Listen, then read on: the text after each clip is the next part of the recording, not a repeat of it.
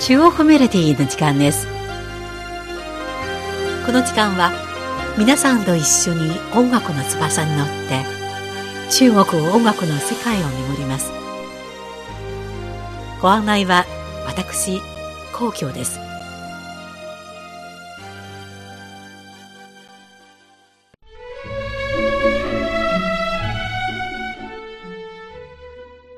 秋深まる北京は徐々に日が短くなってきました。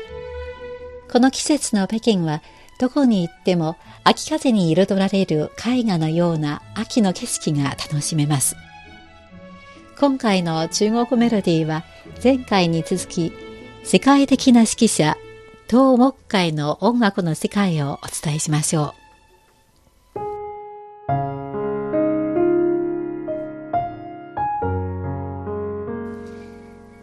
東木会は1980年代に世界的指揮者カラヤンに指揮し、ベルリンフィルハーモニー管弦楽団を指揮した経験を持っています。その経験は指揮者としての水準を完璧と言えるほどまでの高みへと連れて行きました。その後、パリ管弦楽団、イスラエルフィルハーモニー管弦楽団、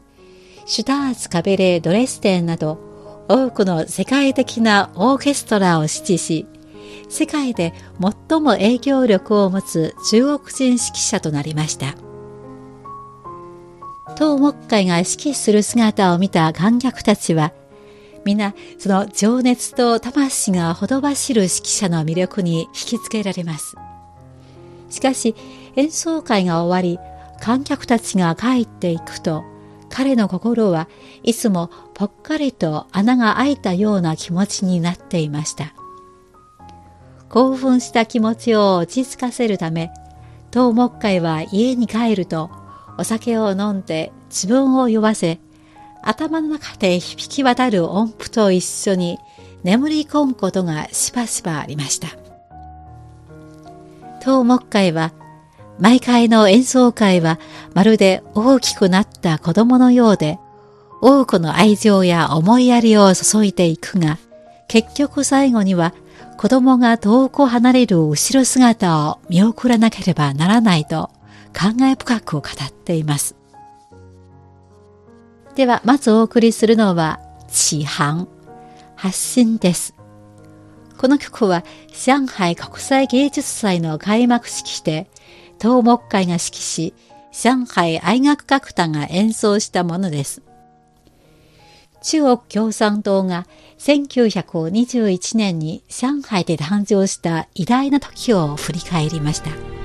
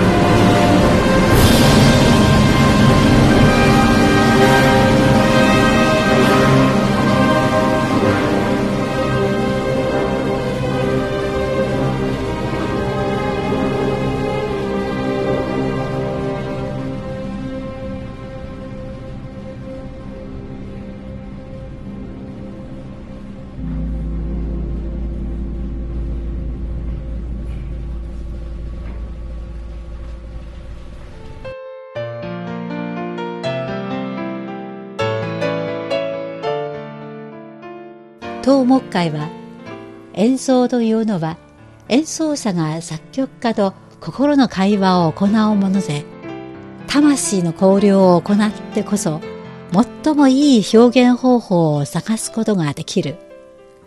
僕は自分の血と肉を音楽の中に溶け込ませベートーベンやマーラチャイコフスキーなどの西洋作品を指揮する時も中国の伝統音楽を指揮する時も僕はボクサのように観客たちの心へ打ち込みたいと思っていると話しています。東木会のクラシック音楽に対する揺るがぬ考えは、青年時代のドイツ留学と切っても切れないものかもしれません。1980年代、東木会はドイツミュンヘン音楽学院で留学している時に、カラヤの弟子となり、この世界的音楽家に指揮し、2年間にわたって学びました。その後、有名な指揮者、レナート・バーンスタインのアシスタントを務め、一歩一歩確実にオーケストラ世界の頂上に歩みを進めていきました。ところで、東木会は、なぜドイツ留学へ行くことになったのでしょうか？彼は当時についてこう振り返っています。1978年に小沢誠二が初めて中国で中央楽団を指揮した公演を見てとても感動した。そして当時の文学部の部長に心を込めて手紙を書いた。中国のオーケストラレベルは西側諸国に追いつくことができると信じている。若い音楽家に海外で留学するチャンスをぜひいただけるようお願いいたします。と書いた。その東木会の熱い思いに対してすぐに返信が届きました。彼のドイツ留学の申請が許可され、1979年、東木会は改革開放以後に派遣された中国第一陣の芸術留学生になりました。現在、世界レベルの指揮者となった東木会は、祖国が自分を育ててくれたことをずっと心に刻み込んでいます。彼は祖国の伝統文化が僕にかけがえのない栄養を与えてくれた。中国人として中国音楽の要素を世界各地に伝える責任があると思うと話しています。続いてお送りするのは、第一交響曲、第一交響曲です。東木会が指揮したこの曲は、中国の革命者が苦しみに耐えて奮闘する姿を描きました。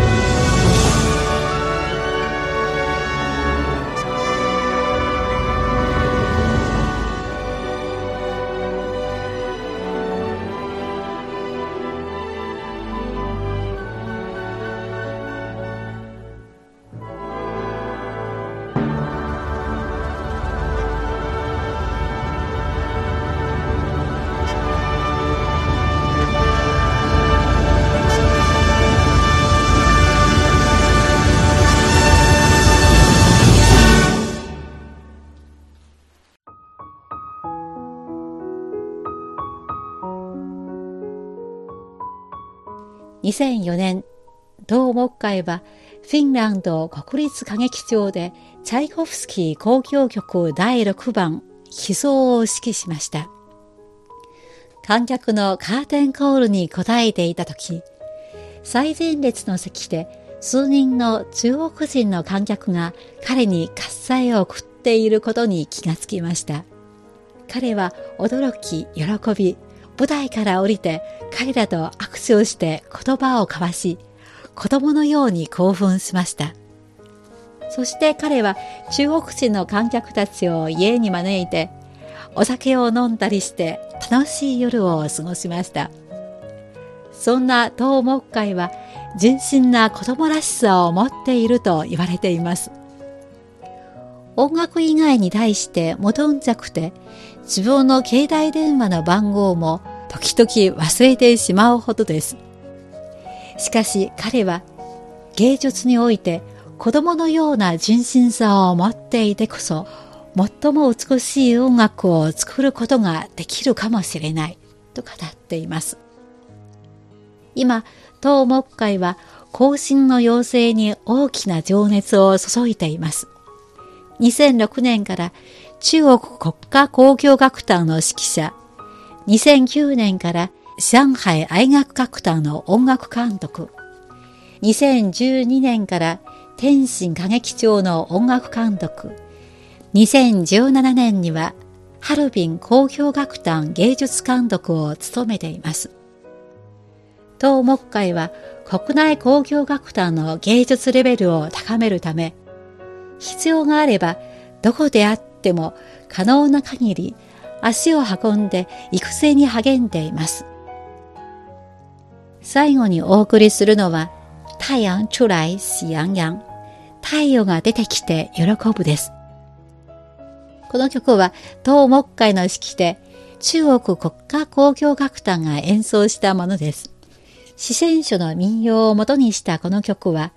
農家たちがうららかな太陽の下で、喜んで畑を耕す場面を描きました。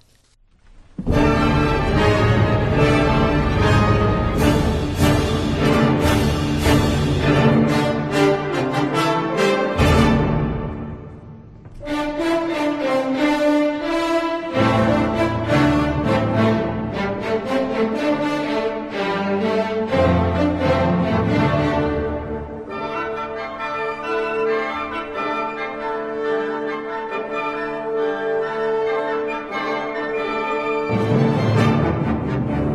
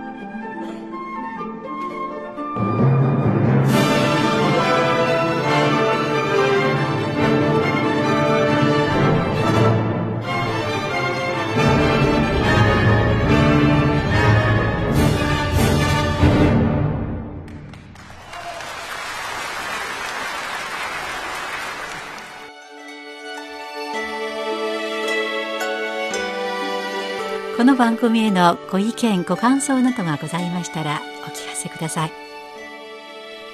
宛先は郵便番号10040中国国際放送局日本語部中国メロディーの係です。では来週のこの時間までごきげんよう。ご案内は皇居でした。さようなら。